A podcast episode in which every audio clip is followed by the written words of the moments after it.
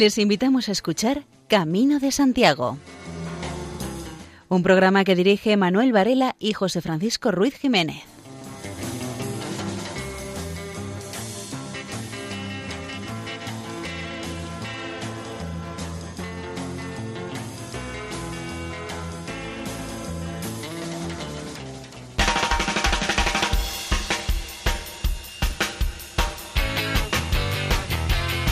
Muy buenas. Ya es Domingo Mundial de las Misiones, DOMUN. Y en este primer programa, de este domingo 18 de octubre, la temática, como ya saben, cada 15 días es temática jacobea, o sea, sobre los caminos a Santiago.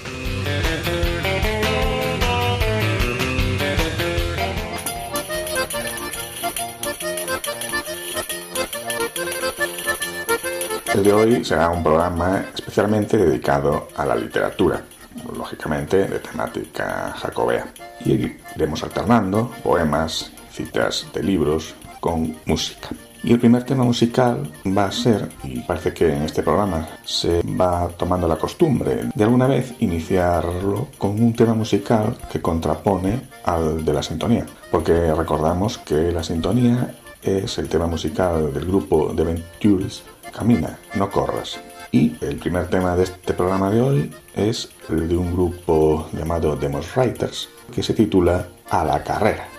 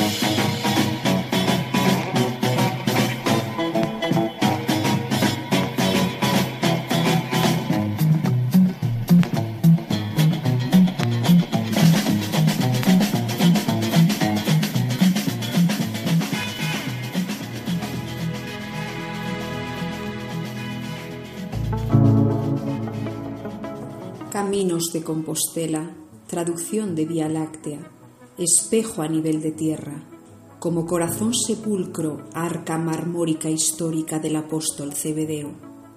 Cada sendero en Galicia, un camino secundario, un final feliz y santo. Caminos entre la bruma, curvados mojados verdes, inscritos entre caseríos, aldeas de cinco casas, y en rectángulo tres hórreos, bautizados por mil ríos, cortos en nombre y pisadas, apadrinados por pinos, por carballos y castaños, enriquecidos por puentes, piedra clara enmohecida, salpicados de románico, como pausas para el rico, pazos de porte distinguido, cada uno propio estilo, unos caminos antiguos, soportados por guijarros, situados por los celtas o losas de faz romana, otros caminos crecidos por los aires y los venires de peregrinos anónimos, muchos de ellos estancados en monasterios ocultos, en la soledad del valle, en los picachos austeros, en la floresta salvaje, como alimento de claustros los peregrinos conversos del camino y sus milagros y en cada puerto una nube de navíos aparcados, la fe como vela y viento, como bandera de Vieira.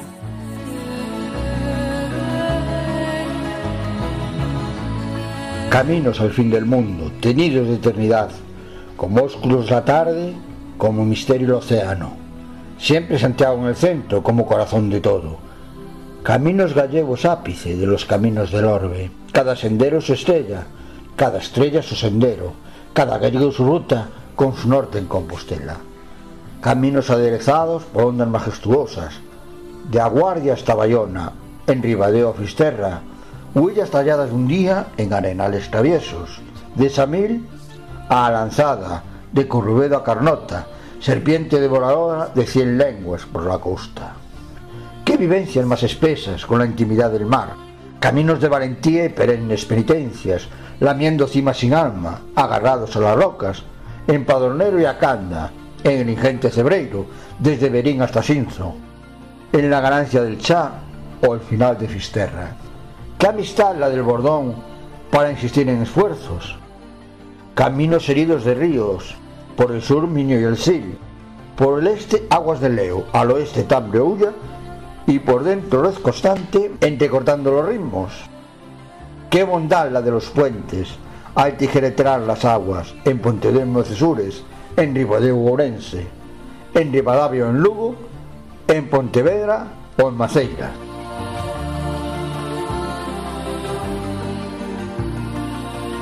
Caminos los más benditos del total del universo. Tres kilómetros e iglesia, otros tantos y un crucero, cada cuarenta un cenobio. O Cebreiro, as Ermitas, Samos, Sobrado, Melón, Lourenza, o Carboeiro, San Estevo ou a Franqueira, Allarizo Celanova, Oseira, Xubia o Taborda, Petanzos o Vilanova. Cuánto santo por hectárea en los suelos del apóstol, cuánta caridad creciendo en los rincones sumisos, cuántos maitines llovidos sobre los techos del alba, caminos de cien mil gentes uncidas a sus parcelas, desde la aurora al ocaso, tributando a cada surco el verdor de sus sudores, almas de cándido efluvio, cuerpos de arrugas honestas, sostenes de los hospitales, cada lar un fuego abierto, cada marmita un bocado, cada rincón un camastro, en cada mesa una plática y la sonrisa dispuesta, amigos del Señor Santiago, elegidos por honestos.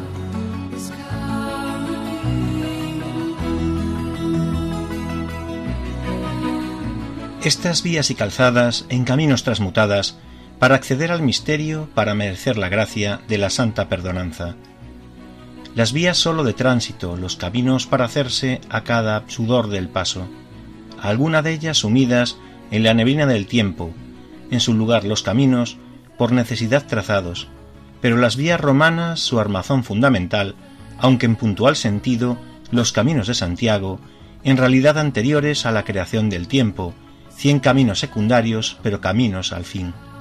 Desde Abres por Trabada, o por Mera Cisterciense, más al sur por Fonsagrada y Castroverde hasta Lugo. El entrado en Valdeorras desde los Valos o Médulas, por Petín directo a Ourense, y por el sur orensano, desde Portugal accesos hasta Berín o hacia Xinzo, a Celanova y Cualedro, Carballiño o Ayariz. Al oeste por Crecente, Asneves o por Goyán, el primero por Borbén, los otros llevando a Vigo. Peregrinos por Esencia, Bande, Melón y Borbén, cenobios del Sil y Miño, Asermidas y Cercedo, Gondomar, Leiro y Fornelos, cien caminos secundarios, pero caminos también es un poema de José Antonio Rodríguez Ferreras, de su libro Los Caminos de las Estrellas. Lo que ahora será será tema musical Amen Brother del grupo Los Winston, que tuvo muchas versiones.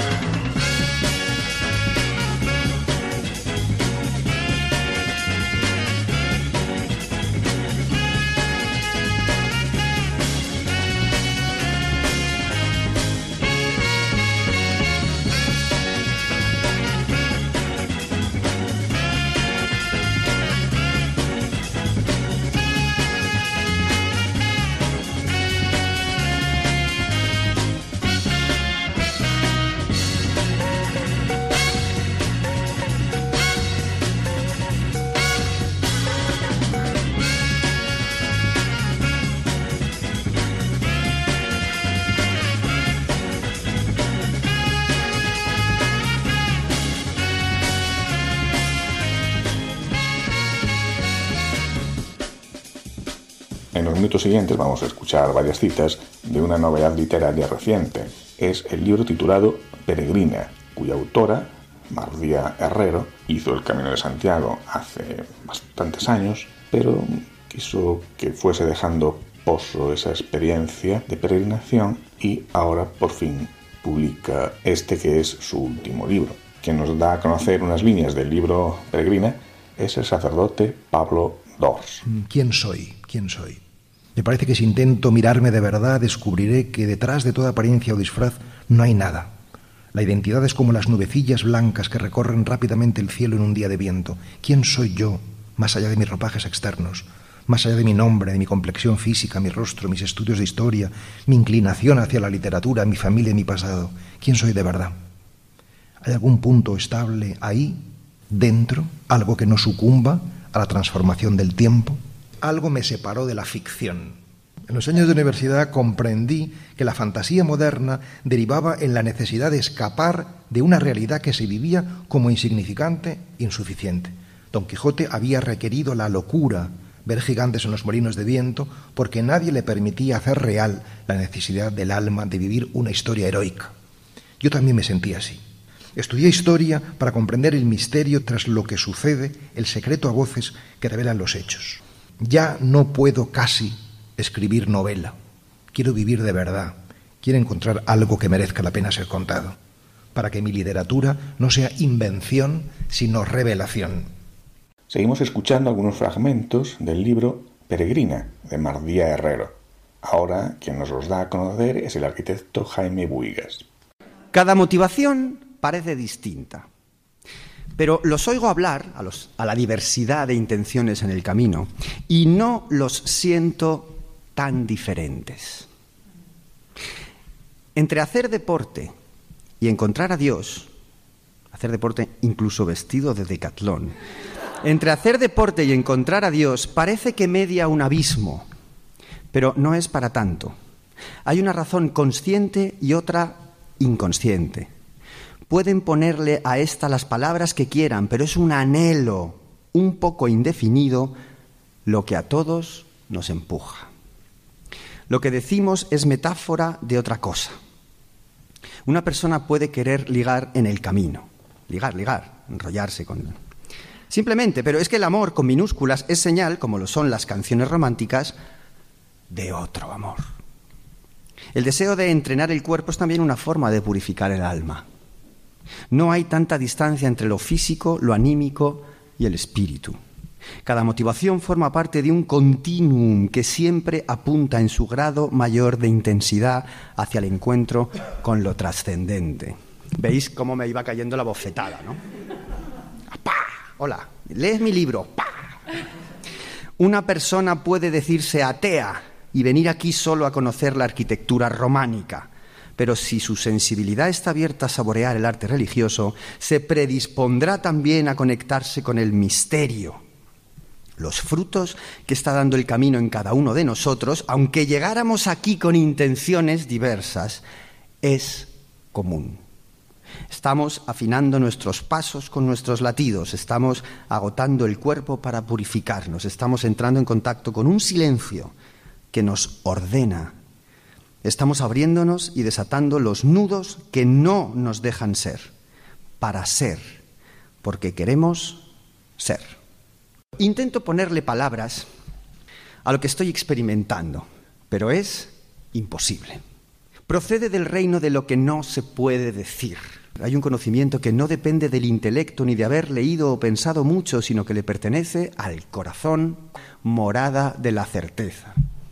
No es un conocimiento en realidad porque no está separado como lo estaban el sujeto y el objeto cartesianos. Es un saber, un sabor que habita en el lugar que precede a la palabra, en el lugar del que emana el dualismo que es la vida. Viene de ese antes y apunta a ese después un saber o sabor que cambia la temperatura de cada experiencia, la intención de cada acto, el tono de cada mirada y que nos lleva de la mano a lo extraordinario. Porque ese saber sabe ver el manantial en las aguas, la aventura en lo cotidiano y la misericordia del dolor. Y a continuación será nuestro compañero Manuel Ventosinos quien nos dé a conocer otro fragmento más. De repente me pongo a correr como si la mochila me pesara y le voy diciendo adiós a cada roble, adiós a cada hórreo y a cada flecha amarilla. Y canto, otra vez canto, aquel tema de Medina Zahar, que tanto le gusta a mis padres. Necesito respirar, descubrir el aire fresco y decir cada mañana que soy libre como el viento. Porque ese verde, efectivamente, no es de supervivencia, porque nada es de supervivencia aquí. Todo nos trasciende. Y porque de repente me aparece como si estuviese saliendo alas. La mochila se redujo. Dejé de pensar, el cielo está lleno de nubes grises que me llaman y me pongo a llorar. Libre de toda esperanza, libres de planes, de añoranzas, de vergüenza y dudas. Todos los muros caídos, el bosque adentrándose en mi ciudadela, atravesada por el camino. Dejo un instante de ser yo para ser él una curva que rodea una finca protegida por piedras, una costa abajo, una vaca, una cacera con agua, ese nogal generoso, una piedra. Me siento desaparecer de pronto porque me siento que corro y simplemente lloro. Me vuelve ese llanto tan purificador, un llanto lleno de amor, igualito que el rocío, que lo entrelaza todo, hace líquidas las fronteras que separan a las cosas. Como en la cita que se acaba de leer, se mencionaba el grupo Medina Zara, pues vamos a escuchar el tema que también se mencionaba en la cita. Necesito respirar.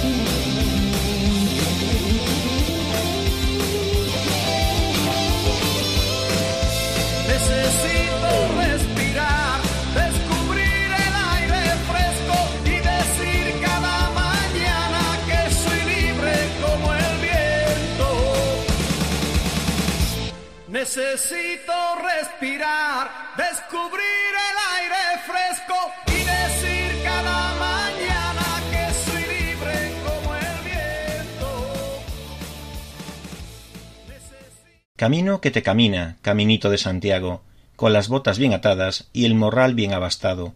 Hace Galiza camina, sueño a sueño, paso a paso, el terno caminante del camino más andado. Camino que te camina, caminito de Santiago, apenas quiebran albores las piquetas de los gallos.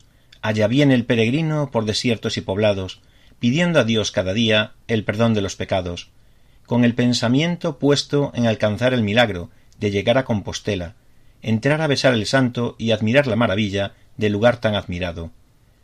Camino que te camina, caminito de Santiago, ya quedan atrás los muros de las abadías de Samos, ya se adivinan al fondo las torres del templo santo, ya el camino empieza a ser un sueño realizado, ya la emoción se dispara en tierno y gozoso llanto, para dar gracias a Dios por privilegio tan alto de haber conseguido hacer el camino de Santiago.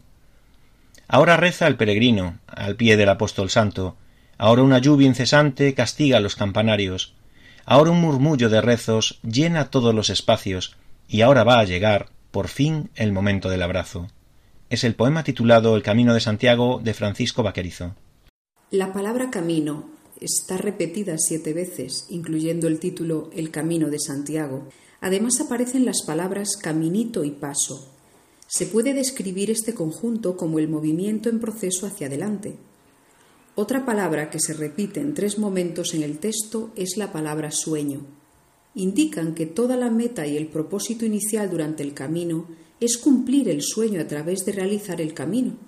Por consiguiente, en conexión con las citas mencionadas, podría ser posible contemplar un camino como un sueño.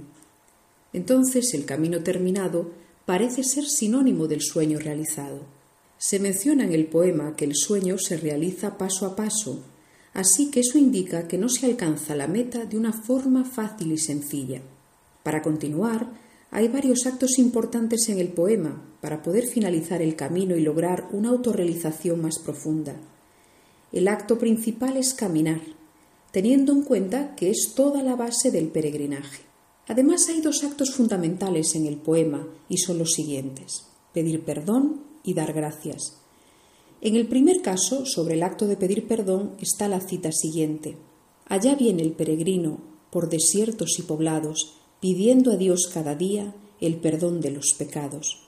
En el segundo caso, sobre el acto de dar gracias, está la cita siguiente. Para dar gracias a Dios por privilegio tan alto de haber conseguido hacer el camino de Santiago. Hay una forma de mostrar agradecimiento por haber realizado el sueño y también una manera de reflexionar sobre sus imperfecciones. Además, hay otros actos que igualmente juegan un papel importante en el poema y están mencionados en la siguiente cita. Con el pensamiento puesto en alcanzar el milagro de llegar a Compostela, entrar a besar el santo y admirar la maravilla del lugar tan admirado. En este texto poético, que el concepto del camino es el tema fundamental, al inicio de las estrofas del poema, aparte de la cuarta, se escribe camino que te camina. Sería posible comparar esta cita con la vida que te camina y de esta manera sería más evidente contemplar el camino como un símbolo de la vida. En la primera parte del texto también se menciona el terno caminante del camino más andado. El camino como concepto en la cita mencionada puede indicar, aparte del camino de Santiago, también el camino de la vida. El camino de la vida debe ser el camino más recorrido por un ser humano. Al otro lado, el foco de este poema es evidentemente el camino como peregrinaje a Compostela.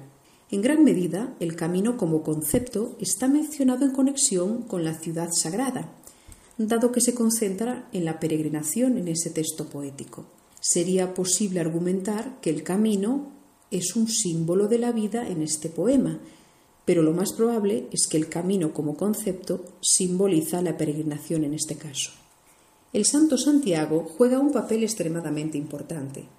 La creencia en él da mucha fuerza al caminante para poder continuar el camino. El estilo es épico y contiene un protagonista central en cada texto. El poema, El Camino de Santiago, igualmente tiene al, protagonista en forma del caminante, que cruza por la tierra hasta la ciudad sagrada con el deseo de encontrar al santo. El santo da fuerza al peregrino para continuar el camino y poder lograr su meta. La fuerte esperanza de seguir el camino a pesar de la dureza y la fe religiosa o espiritual son dos aspectos importantes para comprender la autorrealización en el camino. Es necesario estar dotado de una fuerte creencia y esperanza para poder lograr esta simbiosis y alcanzar su meta.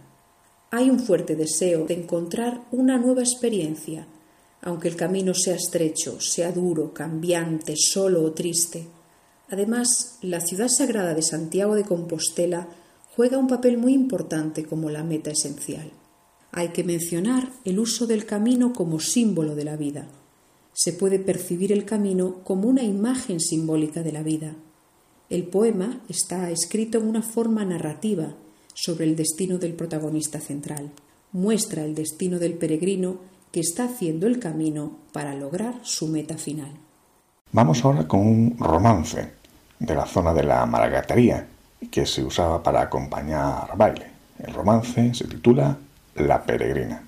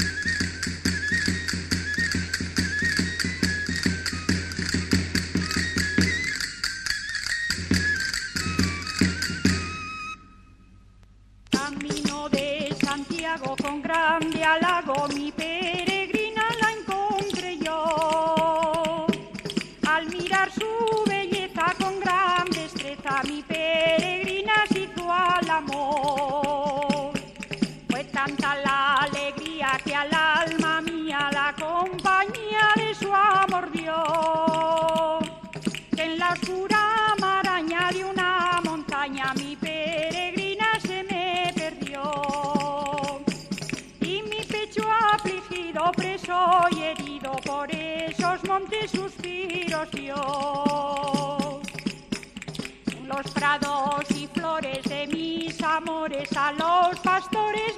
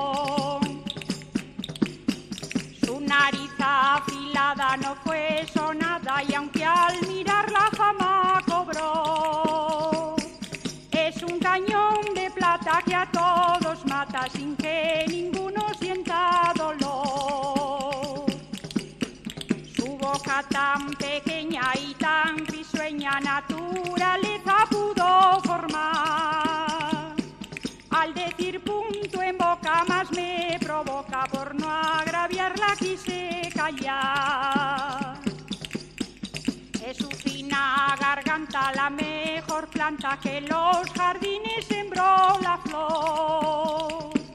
Su pecho es el archivo donde yo vivo preso y herido, muerto de amor. Para pintar su talle, bueno es que calle, pues su cintura será un borrón.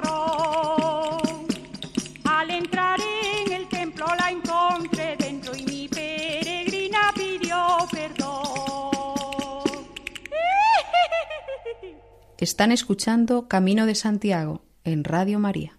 Iniciamos una serie de recitados de poesía, empezando por el poema Romero de León Felipe, a cargo del actor Fernando Guillén. Ser en la vida Romero. Romero solo que cruza siempre por caminos nuevos. Ser en la vida Romero, sin más oficio, sin otro nombre y sin pueblo. Ser en la vida Romero, Romero, solo Romero. Que no hagan callo las cosas ni en el alma ni en el cuerpo. Pasar por todo una vez, una vez solo y ligero, ligero, siempre ligero. Que no se acostumbre el pie a pisar el mismo suelo, ni el tablado de la farsa, ni la losa de los templos. para que nunca recemos como el sacristán los rezos, ni como el cómico viejo digamos los versos. La mano ociosa es quien tiene más fino el tacto en los dedos, decía el príncipe Hamlet, viendo cómo cavaba una fosa y cantaba al mismo tiempo un sepulturero. No sabiendo los oficios, los haremos con respeto. Para enterrar a los muertos como debemos, cualquiera sirve, cualquiera menos un sepulturero. Un día todos sabemos hacer justicia, también como el rey hebreo la hizo Sancho el escudero y el villano Pedro Crespo. Que no hagan callo las cosas, ni en el alma, ni en el cuerpo. Pasar por todo una vez, una vez solo, y ligero, ligero, siempre ligero. Sensibles a todo viento y bajo todos los cielos poetas, nunca cantemos la vida de un mismo pueblo, ni la flor de un solo huerto que sean todos los pueblos y todos los huertos nuestros. Oh Compostela, es Compostela tierra de amores, tierra de encantos, tierra de flores, lar del apóstol, un lar bendito, poema inmenso, casi exquisito, vergel brotando, casi florido, sueños de vida, sueños divinos, peregrín sueñas y convencido que Compostela es tu paraíso. Del libro Guía Poética del Peregrino. Aliento del Peregrino. Cuando duermo sueño, cuando sueño vivo, y al despertar pongo este alma en vilo. Y sigo despierto, tiempo sin sentido, los ojos abiertos, pero ¿a dónde miro? Miro a mi adentro, que anda fugitivo, buscando otro aliento, aliento divino. Y sigo despierto, tiempo sin sentido, no encuentro cierto ni fijo un destino. Pero en Compostela el sueño acabó. Uno está a gusto, uno está con Dios. Del libro Guía Poética del Peregrino. Las Vieiras del Santo. Quien viene a San Iago a peregrinar, las conchas de vieira deberá portar, tanto en el sombrero como en el sayal. Del favor del santo son clara señal. Peregrino de infinito. Soy débil peregrino de infinito, en ruta temporal de luz y sombras con célicos paisajes hoy me alfombras mi torpe caminar ayer proscrito. Por haberte olvidado estoy contrito, ruego el perdón, te doy mi amor, me nombras. ¿Es tu bondad tan grande? Tú me asombras, te he negado mil veces, Dios bendito. Viajaré con tu paz en armonía, amaré lo creado por tu mano Seguiré tu espinosa travesía. Subiré hasta tu monte día a día. Dejaré mi zurrón, mi pan mundano. Me sostendré con pan de Eucaristía. En el reciente disco del grupo Luarna Lubre, Vieiras e Vieiros, Historias de Peregrinos, se incluía una nueva versión del romance Don Gaiferos de Mormaltán, Decimos nueva versión porque ya en un disco anterior, titulado Solsticio, aparecía este mismo tema, que por otra parte es un tema que han interpretado pues bastantes otros grupos.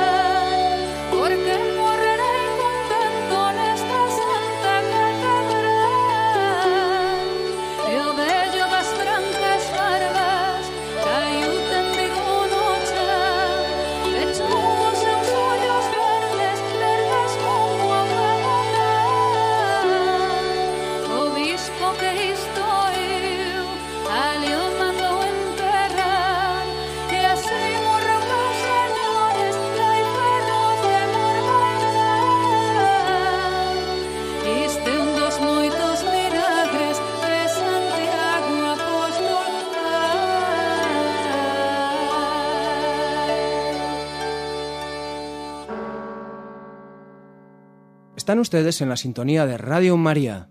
Dentro de los relatos relacionados con la historia del camino, uno destaca por encima de todos, y su personaje principal se convirtió en el modelo del peregrino, en el símbolo del camino, del estandarte de todos aquellos que acordaban hacer el camino. Estamos hablando del relato de Don Gaiferos, también musicado por Luarna Lubre. ¿A dónde iría aquel romero? Mi romero a dónde irá? Camino de Compostela, no sé si allí llegará. Los pies llevan llenos de sangre y no puede andar. Esta es una de las partes del conocido romance, desparramado por la conciencia y tradición popular, que se repetía como cantar de ciego en fiestas y romerías. Romance afamado que el propio Murguía certificó como original y del que solo queda constancia de una de las muchas partes que en principio pudo tener. Relata la historia del peregrino Don Gaiferos, un caballero que en el final de su vida después de múltiples episodios intensos en su devenir guerrero y comprobada virtud y pureza, acuerda viajar hacia Compostela para entregarse al apóstol y así cumplir con la última de sus pruebas.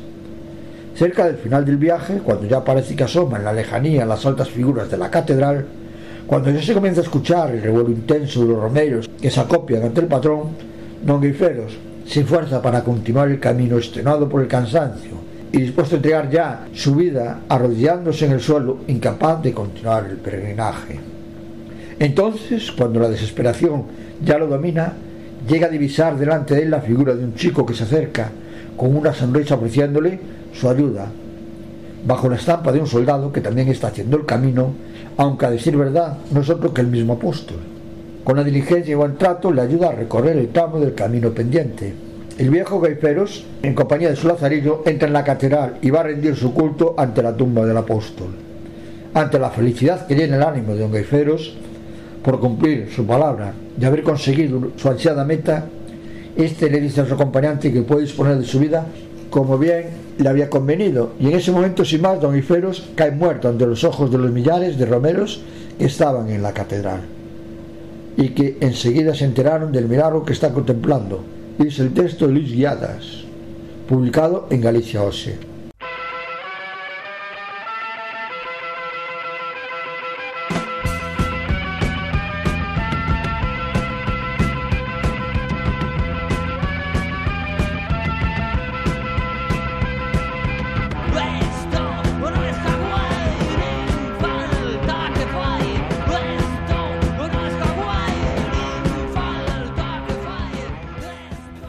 Siguiente parte de este programa, Camino de Santiago, iremos escuchando aforismos y poemas.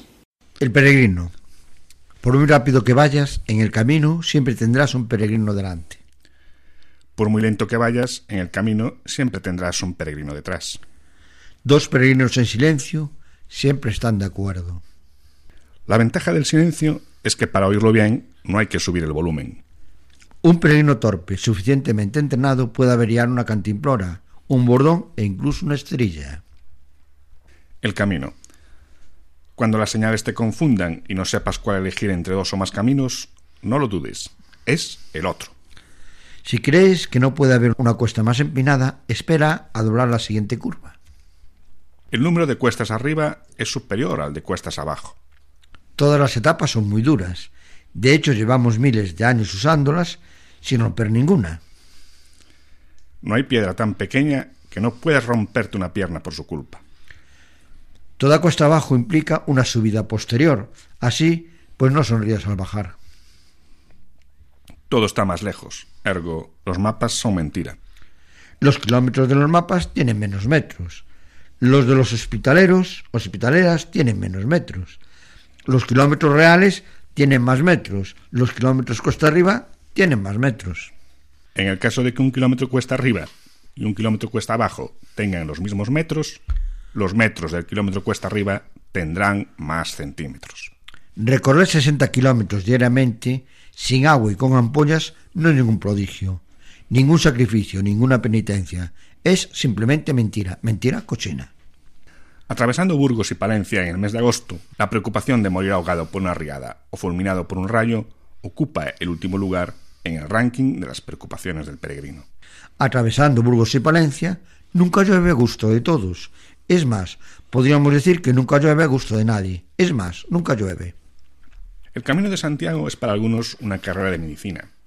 Cuando llegan al Obradoiro, el botiquín pesa más que la mochila. El principal problema del último kilómetro es que suele estar a continuación de todos los demás. La mochila. La mochila del compañero siempre pesa menos. Mete la mitad de la ropa y el doble del dinero. Teorema del quinto día del camino sobre el contenido de la mochila. 1. Si no es imprescindible, no es necesario. 2. Si no es muy imprescindible, no es imprescindible. 3. Si lo puedes olvidar en el refugio y no pasa nada, tampoco era tan muy imprescindible. En fin, todo es prescindible, ergo nada es necesario. Desde Madrid a Santiago. Si recorres el camino, no importa la procedencia, importa que el peregrino camine con penitencia. Si caminas con amor, nunca es el camino largo, las alas del corazón te llevarán a Santiago. Saliendo desde Madrid y pasando por Segovia, está esperando por ti el pórtico de la gloria. Entre fatigas y esfuerzo disfrutarás maravillas que los hombres construyeron en las tierras de Castilla, y al caminar por el campo o cruzar por la ciudad, sus hombres te irán brindando calor y hospitalidad. Se fortalece la mente y se ensancha el corazón cuando vemos que amanece por los montes de León. Sus gentes son un encanto y su verde una delicia según vas atravesando el camino por Galicia. Al terminar la aventura, quizá estés extenuado tras una larga andadura, pero ya estás en Santiago. Es un poema de José García Velázquez. Santiago y la batalla de Clavijo. Cuenta que en Alveada, cerca de Logroño, Amusa Bencás venció al rey Orduño. Dicen que un jinete, con algo allá al monte Clavijo, le vino a apoyar. El momento elegido de la batalla gritaron los cristianos, Santiago y cierra España, leyenda o historia, el caso es igual. Aquella batalla se logró ganar. Peregrina. Caminos de tierra hacia la luz, caminos de luz sobre la tierra, caminos de piedra hacia la luz, luz que irradia la mística de la piedra, caminos del desierto hacia el mar, mar nuevo infinito del peregrino solitario, los pies en la tierra y las manos en oración, las manos en oración curando los pies de la miseria, un palo de anclaje a la tierra, una concha del mar hacia la luz, peregrino solitario, olas de trigo y de campos de piedra, peregrino solitario de los vientos y las comarcas austeros, peregrino solitario de los remansos de paz y de los lugares de misterio, peregrino solitario de los monasterios seculares. Todos estos pasos de espalda curvada, todos estos palos golpeados, para perderte anónimo en medio de tus hermanos, en oración, para lograr que la luz no estaba en la piedra celebra, pero a cada uno de tus pasos de humildad en el polvo de los caminos, que de tu santo punto de Santiago Matamoros, pero que un peregrino en la muerte, renunciando y acogiendo la embriaguez de los trigos, torrentes y de la luz. Patrick Charrier. Al regresar. Al regresar sí que sueñas, pues dentro vas a escuchar esa música tan densa que viene del más allá, compuesta de notas simples, transparentes, de cristal, que llevas de Compostela contigo a la eternidad. La ilusión, la alegría, amor y sinceridad, el placer por haber ido y encontrar a los demás esas notas tan divinas, pues vienen del más allá. Peregrino sueña y canta. Tu música es celestial. Del libro El sueño del peregrino. Guía poética del peregrino, peregrino alegre, peregrino alegre y esperanzado, mirando al frente con paso atinado. Caminante alegre y siempre esforzado, abres el camino andando, andando. Siguiendo el sendero tu sueño dorado, ver a Compostela, allí desde el alto, y donar humilde, aun muy cansado, tus sentimientos divinos y humanos. Caminante alegre, tú siempre soñando, porque Compostela te está esperando. Y ya cuando veas tu sueño logrado, lleno de delicia, volverás llorando. Soñé que iría a Compostela. Soñé que un día iría a ese lugar de la tierra. Soñaba como cualquiera que un peregrino sería. Pero la huidiza suerte hizo larga esa ilusión hiriendo mi corazón, mas luché y luché fuerte. Y ese día soñado llegó con satisfacción, y se cumplió mi ilusión y la de un sueño dorado. Guiado por una estrella, y los sueños sueños son, Si hoy estoy en Compostela, los sueños tienen razón. Del libro Guía Poética del Peregrino. El bordón. Tu bordón es tu compañero perfecto. No te falla nunca, ni coges ampollas, ni pide tabaco y sobre todo una pregunta. ¿Falta mucho para el próximo pueblo? Un buen bordón en el camino es como la compañía de un buen amigo. Un mal bordón es como llevar a ese amigo a cuestas. La cantimplora. Llenar la cantimplora es inútil. Cuando llegues a la zona donde no hay fuentes, estará totalmente vacía. Las fuentes con el agua más fresca están en el sitio de llegada o en el de salida, nunca en el centro. No intentes encontrar una fuente seca guiándote por el ruido. Para combatir la sed en el camino es fundamental visualizarse en un sitio fresco, a la sombra junto a una maravillosa fuente de agua fresca. Dar un buen trago a la cantimplora también ayuda. Para encontrar una fuente de agua fresca hay que desviarse del recorrido. Las fuentes secas están todas a pie del camino.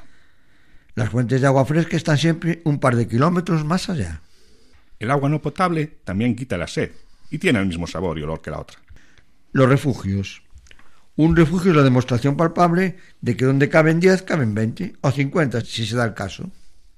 Una sola chinche puede picar, si se lo propone, a todos los durmientes de un refugio. El sentido de todos. Cuando acabes el camino, mira tu mochila y compara lo que trajiste, lo que te queda de aquello y lo que tú llevas de nuevo. En cada bolsillo de la mochila hay un mensaje para ti. Cuando acabes el camino, mira tu cuerpo, las heridas que traías y sanaron las que continúan en ti y las nuevas que te provocaste. En cada una hay un mensaje para ti. Cuando acabes el camino, mira a las personas que te acompañan, las que dejaste atrás y las que has conocido nuevas. Cada una trae un mensaje a tu vida. Cuando acabes el camino, haz balance de tus recuerdos. Cada uno de ellos tiene una lección que deberías aprender. Si ninguno de estos aforismos te dice nada, coge la mochila y vuelve a empezar en San Jean de Pot. Isa Ramírez nos trae una reseña del libro Me equivoqué de camino, que tiene como autor a una persona conocida aquí en este programa, porque de otro libro suyo aprovechamos para la sección Páginas en el Camino. Estamos hablando de José Manuel Fanjul. Escuchamos la reseña de Isa. El libro que os traigo es experiencia, pura experiencia, como no hay ninguna en lo que es hacer el camino de Santiago. Mi padre y mi hermano hicieron el camino de Santiago y es cierto que todas las personas que realizan este camino se quedan realmente marcadas. Es una experiencia tremenda, ya sea por religión, por promesas. Realmente es una experiencia que marca. Y aquellas personas que lo hacen es de verdad apasionante escuchar todo lo que les sucede en el camino. Y una persona que ha hecho ese camino de Santiago, en este caso lo ha hecho en el camino francés, se trata del escritor José Manuel Fanjul Díaz. Y él nos narra su experiencia, precisamente no os he dicho el título del libro. Me equivoqué de camino, un peregrino en el camino francés. Este escritor nos cuenta su experiencia por supuesto totalmente personal, de cómo realizó este camino de Santiago. Es apasionante la forma en la que nos plasma su experiencia porque igual que nos da consejos, en cada paso, en cada lugar que llega, nos cuenta tanto las historias, las anécdotas, lo importante de ver qué son ah, milagros que dicen que han sucedido, todo lo que le va sucediendo y nos lo cuenta de una forma cercana que nos causa aún más interés. Por supuesto, también tenemos consejos. Me encanta que además se han molestado en ponernos un montón de fotografías por su camino. Yo creo que además es un ejemplo fantástico de decir, cuando vas a hacer este tipo de experiencias, llévate una agenda, lo que quieras y ve recogiendo experiencias que no se te olviden porque siempre hay cosas tan bonitas como todas las que nos enseña en este libro. Un libro como este puede servir pues precisamente de inspiración, de ánimo a aquellas personas que dicen quiero hacer el camino y necesitas ese empujoncillo. Pues lee las experiencias de otros, ya de paso vas tomando nota de los sitios que tienes que pasar, cómo son, todo eso, todos los consejillos que son el extra que nos dan para terminar de colgarte la mochila y a caminar. Así se hace el camino de Santiago. Me equivoqué de camino. Es un relato realista del Camino de Santiago. Resulta un mosaico de contenidos diferentes, un abigarrado desfile de elementos variados en los que se conjuran aspectos tan diversos como las descripciones de paisajes, retratos de personajes, recuerdos biográficos, narraciones históricas, leyendas y milagros, monólogos profundos o frívolos, según se mire, que rondan el imaginario del autor. La unidad queda asegurada por la presencia de un narrador omnisciente que controla y organiza a su manera todos aquellos componentes para transmitir su propia vivencia del camino jacobeo. Porque lo fundamental es sin duda la visión personal, intransferible y global que el autor tiene de este fenómeno en plena expansión. No es un libro más de viajes, es su libro, el libro de viajes del autor, o sea, lo que es la auténtica vivencia personal. No es una guía de caminas, llegas a este punto, vas a encontrar este restaurante de fulanito, ahí tienes que visitar esto, esto y esto. No, no, no, está realmente explicado y escrito de una forma totalmente personal, realista y cercana. Es lo más importante de este libro.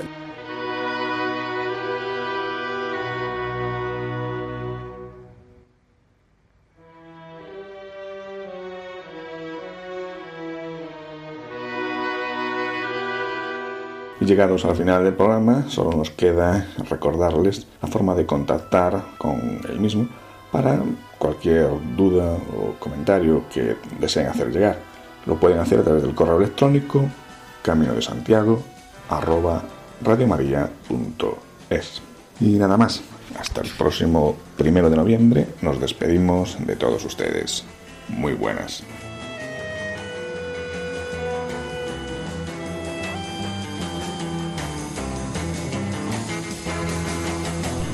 Escuchado en Radio María Camino de Santiago, dirigido por Manuel Varela y José Francisco Ruiz Jiménez.